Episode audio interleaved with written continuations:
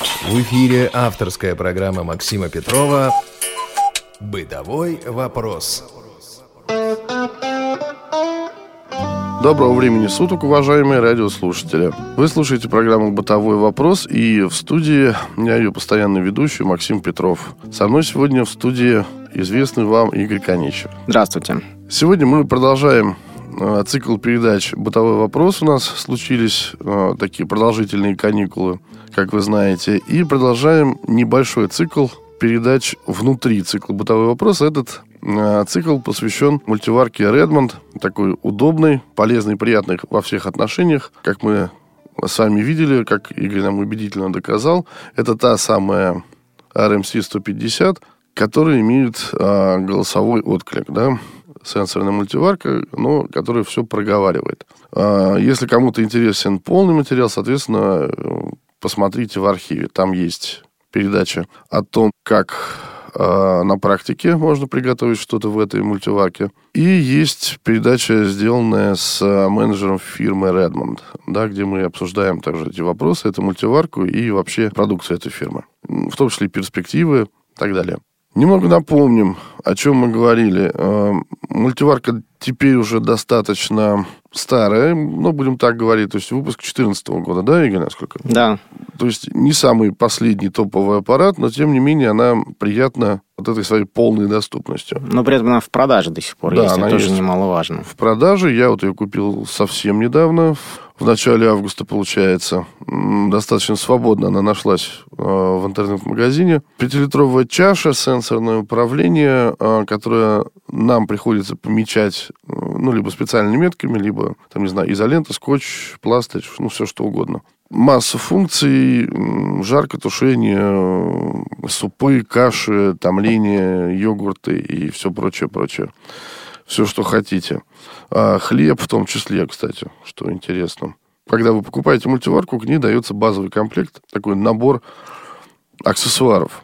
А, В него входит платформа или чаша, как это назвать, для э, того, чтобы готовить на пару. Это пластиковая миска. Миска. Мис- да, миска, мисочка скорее. скорее мисочка, да, с э, прорезями, с дырочками, да, чтобы пар выходил. Вот Игорь готовит замечательную курицу. Соответственно, там можно делать котлеты, насколько я знаю. Ну, любые, еще. любые продукты, которые готовятся на пару. Мгм. Абсолютно. Ну Вот, эта миска ставится, она, получается, вставляется в чашу, она сверху, да, она лежит на краях. Также эта чаша, корзина, ну, можно сказать, из проволоки для фритюра. Она вставляется, она лежит на дне чаши. Она уже, кстати, чем чаша мультиварки. Об этом сегодня поговорим поподробнее. Ручка для того, чтобы доставать вот эту корзинку из масла. Такая очень интересная конструкция. Нечто вроде прихватки, мы ее так между собой называем которой положено вообще-то вынимать чашу из мультиварки. Вот эту самую большую чашу, основную. Как показала практика, это не очень удобно. И я бы сказал, опасно. А, Не рекомендую, по крайней мере, незрячим пользоваться. Да, собственно, наверное, и, и тем, у кого зрение есть. Она чаша массивная, большая, пятилитровая. Она может выскользнуть из этого захвата. А, мерный стаканчик в комплекте идет. Также две ложки, ну, как половник такой небольшой, и ложечка для того, чтобы, видимо, что-то а, мешать. Стаканчик, как, а, опять же, выяснилось, на 160 миллилитров. Ну, это стандартный мультистакан, который вот во всех рецептах используется именно формулировка мультистакан. Мультистакан, вот так, хорошо. Больше ничего не идет э, в базовом комплекте. Можно за дополнительную плату купить силиконовые вставки, насколько я помню, для выпечки и баночки для йогурта. И крышку еще можно А, для еще кастрюли. крышку, для да. вот этой самой Для емкости. того, чтобы хранить в холодильнике, да? Либо чтобы на фритюре как раз использовать. А вот интересно, кстати, вот опять же, мы к этому сегодня подробно вернемся. У нас прям вот такой гвоздь программы есть. Мы сегодня об этом поговорим. Ну вот, а, собственно, коротко о мультиварке. И мы бы хотели сегодня остановиться на нюансах, на моментах, которые показала нам практика. Я считаю, что, ну, по крайней мере, Игорь эксперт в области этой мультиварки в практическом ее применении. Я только начинаю, но тоже моя практика уже достаточно обширна. Так, э, с чего надо начать? То, что меня напугало, когда я попробовал потушить э, в мультиварке рагу овощное с мясом. А напугало меня то, что э, все было выполнено по рецепту, который был изложен в книжке, да, книжка прикладывается, там 200 где-то рецептов разнообразных, в том числе, кстати, такие редкости, как там копченое мясо, копченая рыба, копченая курица, да. А, так вот, все было выполнено по рецепту, крышка закрыта, мультиварка пошла работать, стояла, стояла молча, потом она почему-то начала пищать пронзительно, несколько раз, и непонятно было, что с ней делать. В это время, ну, э, благо у меня был помощник, который мог посмотреть на экран. На экране просто была показана кастрюля. Соответственно, кому я позвонил? Понятное дело, Игорю. И вот что мне Игорь сказал. Скажи, я думаю, так вот как раз с твоих слов это будет понятнее. В мультиварке существует несколько режимов, а, когда идет, так сказать, предварительный прогрев емкости и ее содержимого, то есть на пару или при тушении. То есть мы выставляем режим, а, время, тайм, таймер, насколько нам необходимо то или иное приготовление. Например, 30 минут на пару. Или там 30 минут тушим мы. Вот. Эти 30 минут начнутся только после того, когда вот емкость с ее содержимым прогреется. Время этого прогрева от многих факторов зависит. То есть, прежде всего, от а, объема продукта. Или, например, когда на пару мы делаем, мы наливаем холодную воду, да, соответственно, пока вода не прогреется до температуры кипения, мультиварка вот этот отсчет 30 минут не идет. И вот этот самый писк пронзительный в течение где-то секунд 30, наверное, он свидетельствует о том, что вот с этого момента пошло э, отсчет времени назад, скажем так, чтобы началось приготовление. То есть э, нужно учитывать, что начало писка, а потом еще там полчаса, которые мы выставили, да? Все да. правильно. Ну, как Игорь уже сказал, это особенность не у всех режимов. Это касается тушение на пару. Скорее всего, макароны какие-нибудь будут то же самое, потому что вода должна там... Да, прогреться, ну, как бы вскипеть. Мы же бросаем макароны в кипящую воду, да, когда их варим. Соответственно, вот эти 8 минут, которые там запрограммированы, они начнутся не сразу. Это нужно учитывать. Просто надо не бояться, когда начинается этот писк. То есть даже если мы не знаем о том, что режим будет с такой функцией, скажем так, что предварительный прогрев, просто начинаем готовить, писк раздался, и в этом нет ничего страшного, значит, ну просто ждем дальше, и все. Когда мультиварка закончит работу, она все равно скажет, что программа завершена, включен автоматический подогрев, и все. Угу. То есть до этих слов, э, скажем так, никаких дополнительных кнопок нажимать не надо, бежать с за зрячим помощником тоже не нужно. Спокойно ждем и наслаждаемся вкусной пищей. Да, пища действительно вкусная. Вот я, я много раз это повторял и в эфире, и в записи, что я как-то сомневаюсь, сомневаюсь, сомневаюсь, стоит ли, стоит. Ну, вот уверяю вас, стоит. Это классный помощник, по-настоящему классный помощник, и там действительно можно много чего сделать. И как я убедился, как меня убедили и Игорь, и, ну, сказать, друзья, можно готовить не только по рецептам, не только четко сверяясь с инструкцией, можно экспериментировать. Об этом, кстати, мы сегодня тоже с вами поговорим. Не помню, говорили ли мы э, или нет о том, как включается подогрев включается подогрев сразу после того, как э, закончилась программа. Мультиварка говорит, что включен подогрев блюда. И вот тут, если вы хотите его отменить, э, там такая история, что вы нажимаете эту сенсорную кнопку, она пищит, она не говорит, что вот отменен подогрев. К этому я тоже не привык сразу, недопонял и долго сомневался, а отключился ли подогрев или не отключился. Да, он отключается. Услышали короткий звуковой сигнал, значит, подогрев э, отключился. Значит, блюдо будет остывать. Ну или на самом деле просто можно на проводе вот это выключатель есть, который просто выключит мультиварку в таком состоянии, ничего страшного опять же не произойдет. Ну вот да, вот как бы еще самый простой способ, если не хочется возиться. Как показала опять практика, я вот не знаю, кстати, об этом мы с тобой не говорили, ну просто что-то руки не дошли. Как ты нажимаешь на эти сенсорные кнопки? Понятно, что они у тебя отмечены, это все, так сказать, мы уже обсуждали. Ты просто прислоняешь палец и убираешь его или, или еще как-то? Нет, просто прислоняю и убираю. Да. А этот способ, безусловно, работает, но, как оказалось, еще есть такой нюанс. Если вы не совсем точно попали, то, может быть, там не с первого раза, да, произойти включение. Вот в этом э, случае можно сделать, прислонить палец и чуть-чуть вправо сдвинуть буквально на несколько миллиметров подушечку пальца, и вот тогда совершенно точно происходит вот это вот запуск какой-то программы или там переход по меню и ну и так далее. Ты знаешь, я вот в этом убедился, что на самом деле, если правильно, точно, вот ну, действительно, с помощью зрячего помощника приклеить все вот эти вот метки, угу. да, то не надо будет ничего экспериментировать. Просто, да, вот у меня изначально было там не очень хорошо, может, это сделано, потом переделал, все, теперь никаких проблем нет, ты сам наблюдал, с какой скоростью там все это переключается. Да, да, да, у тебя вот быстрее. Мне пришлось привыкать, конечно, руки ставить чуть-чуть подольше. Подсказочка. Я на это внимание тоже не обратил. А, по меню можно двигаться не только клавишей а, меню, перебирать программы, но еще и клавишами плюс-минус.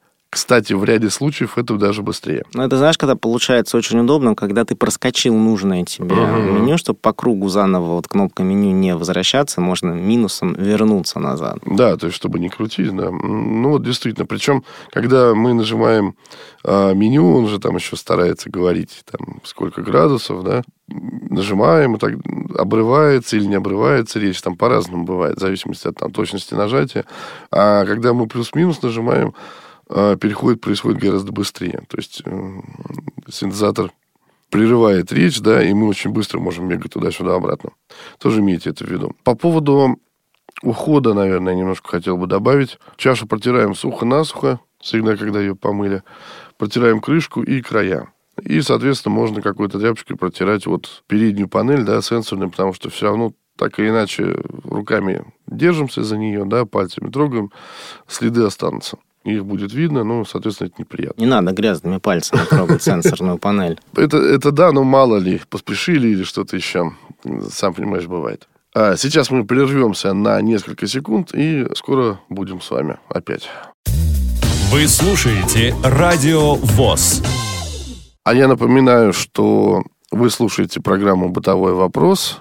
В студии ее постоянный ведущий Максим Петров. И э, сегодня у меня гость Игорь Конищев – мы обсуждаем сегодня мультиварки Redmond и рассказываем вам о всех секретах RMC 150, вот этой самой говорящей модели.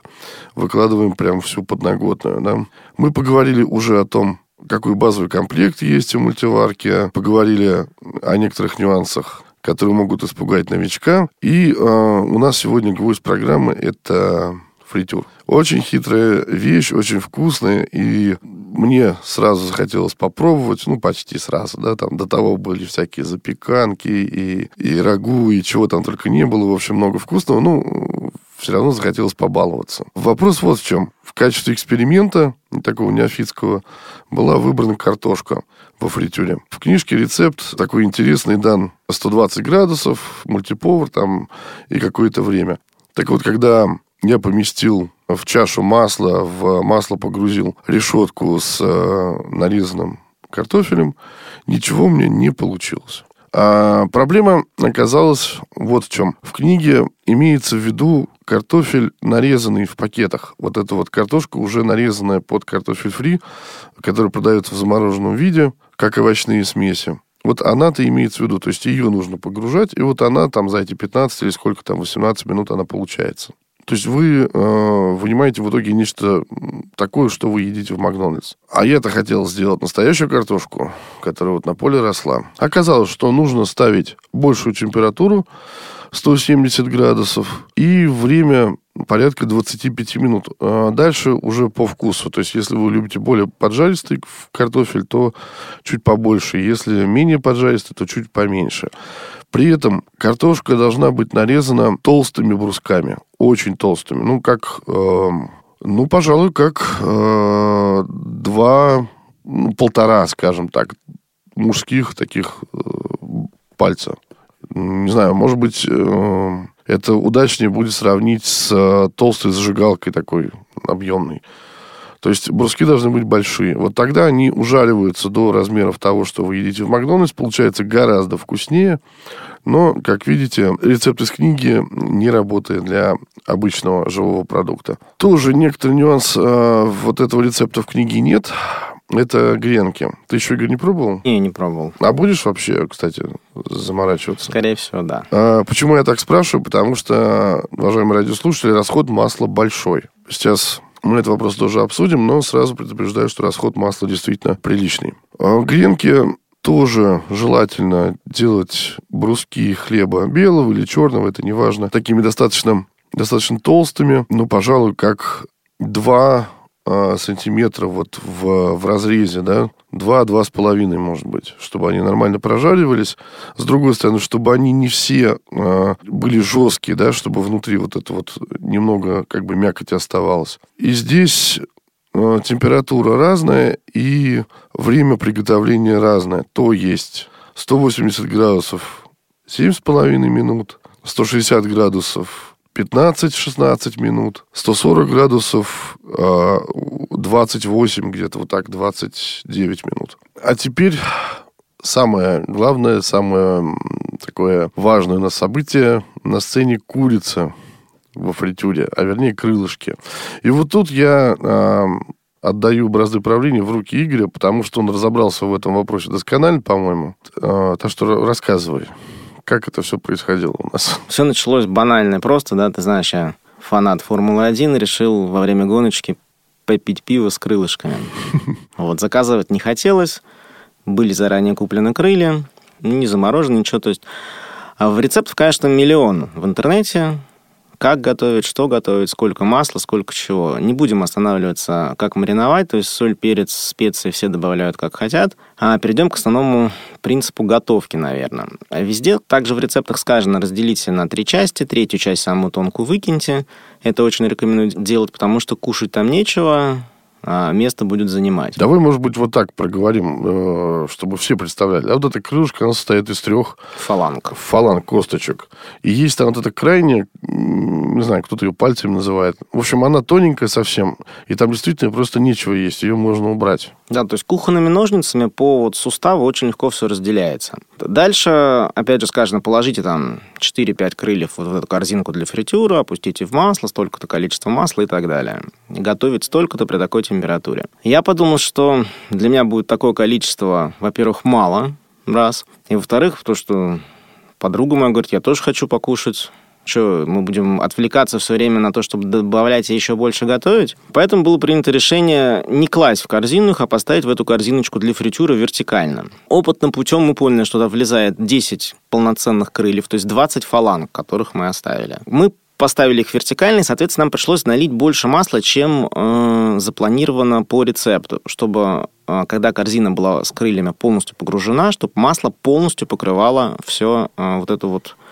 нашу конструкцию. Так вот сколько у тебя вышло? Вот этот... У меня ушло литр 800. А, ну, честно говоря, почему? Я не знаю, сколько надо бы, да, честно говоря. Просто у меня столько было, вот я все это вылил.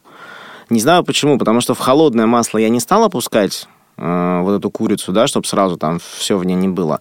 А в горячем уже не посмотришь, как пальчиком, знаешь, не сунешь, накрыло или не накрыло. Но по мере того, как было все приготовлено, было понятно, что все накрылось. То есть она со всех сторон зафритюрилась все же. Я сразу скажу, ремарочку сделаю, потому что я-то делал по рецепту, да, будучи убежденным, что так вот правильно и так и надо, да, так вот в рецепте там, в одном рецепте 700 в оригинальном, там в интернете литр, где-то литр 200, где-то литр 500, и я клал именно крылья. И там намучился, конечно, готовить несколько порций. Это, во-первых. Во-вторых, не все крылья, вот эти верхние, да, потому что приходится пятое, допустим, крыло класть наверх. Не все эти крылья профритюриваются, будем так сказать. Поэтому вот то, что придумал Игорь, это, по-моему, оригинально. В вертикальном способе, кстати, когда стоят вот эти фаланги, да, то есть они стоят неплотно.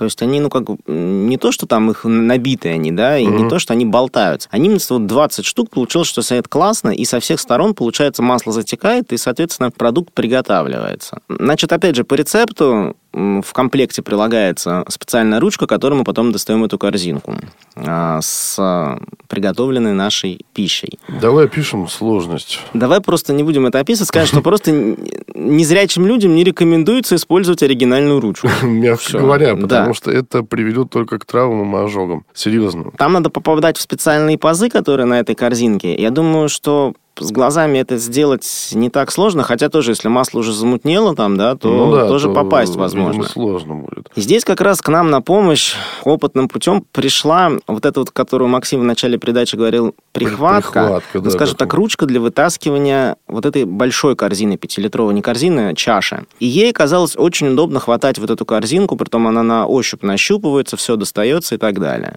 Ну, сразу рекомендуется подставить, когда вы подняли из кипящего масла вот эту вашу приготовленную емкость, подставить какую-нибудь тарелку, миску, чтобы масло все же стекало куда-то, не на пол. И дальше уже доставая приготовленные продукты, рекомендуется выложить на бумажный полотенце, чтобы просто излишки масла э, ушли э, с продукта и наслаждаться дальше едой. То вот. есть практически ты поднимаешь вот эту картинку э, вот этим захватом, да, или как его все-таки правильно назвать, сразу ставишь в миску, а потом уже сушишь, да?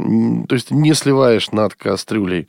Нет. Мгм. Ну, Просто сушишь через полотенце, да? да. Мгм. Ну, либо дать, опять же, стекать самостоятельно в ту же миску, да, но э, время будет тратиться раз, и Мгм. второе, они будут просто остывать в этот момент. На полотенце их достаточно бумажное выложить буквально там на 30 секунд, моментально все впитается, и уже по тарелкам разложить, так назовем. И если я помню правильно твой способ, вот то, что ты нашел, получается, это мультиповар, 160 градусов, и задаем время 25 минут для первой порции, из которых 5 минут это разогрев масла и 20 минут, собственно, приготовление блюда. Соответственно, вторая порция просто 20 минут, потому что масло уже будет как следует разогрето. Насчет расхода масла, конечно, вот. Вот. в моем случае литр 800, это, конечно, было много, наверное. Может быть, надо использовать меньше, это просто опытным путем надо подобрать необходимый объем для приготовления такого количества тех же самых крылышек. Я пошел путем другим. Думаю, так, мне еще завтра надо будет. Придут друзья, надо будет завтра приготовить. В магазин сегодня я уже не пойду. Что делать? Думаю, а если масло слить? Ну, не оставить, как кастрюля мне нужна была, мультиварка для другого. Я думаю, дай-ка я перелью это масло. То есть я дождался, пока оно остынет, с помощью воронки слил назад в эти же самые бутылки. Потом, когда потом пришли ко мне зрячие друзья, говорят, все, ну, ну оно нормальное, то есть оно ничего Вот, с ним не вот стало. важно. Оно оно- стало таким, оно стало прозрачным. Там Мгм. э, есть некоторые примеси от эм, Ну, вот специи, да, то, что... специи, эм, от панировки. Мгм. Вот. А, то есть часть она осталась панировки прям внизу там в самой кастрюле, это я не переливал, да, ничего. Вот, с другой стороны, опять же, через ситечкой, через воронку, то можно и все так. Потом в интернете почитал, что в общем, до 10 раз О. позволяется использовать это масло. То есть, если там в ресторанах стоят там уровни, там кислотность как-то меряется, что-то, и они вот сливают его по датчику, он говорит, ну, 10 раз, типа, можно смело. Потому что представьте, что вы готовите сегодня одновременно там несколько порций крыльев, несколько порций там гренок и несколько порций картошки фри, да, вы все равно используете одно и то же масло э, вот то количество раз. Поэтому, если оно у вас остыло, и вы заново его используете, в этом тоже не вижу ничего страшного, и получилось по вкусу ничем не отличается от первоначально использованного. Ну, не знаю, насчет 10 раз это меня все-таки напугал сейчас, но я думаю, что, ну да, там раз 5, может быть, не знаю, где-то, ну, может быть, чуть больше. Все-таки оно же будет, ну, засоряться, будем так говорить, да, все равно. Ну, в общем, это уже пробуйте, да, уважаемые радиослушатели, кому что. Основной акцент мы сделаем на том, что масло можно экономить таким образом, да, и не обязательно затариваться там бидонами масла, чтобы готовить э, фритюр совершенно спокойно. Уверяю вас, получается очень вкусно, то, что делается во фритюре. Кстати, можно делать элементарно даже сосиски. Это может развлечь как и вас, так, собственно, наверное, и детей ваших, да, ну, то есть вот Макдональдс на дому такой получается. А на сегодня все. Большое спасибо, говорит, что пришел, что рассказал. А если у вас, уважаемые радиослушатели, есть предложения, советы, вопросы, замечания, пожалуйста, присылайте их по адресу радиособака радиовоз.ру. Всего доброго и до новых встреч. До свидания. Бытовой вопрос.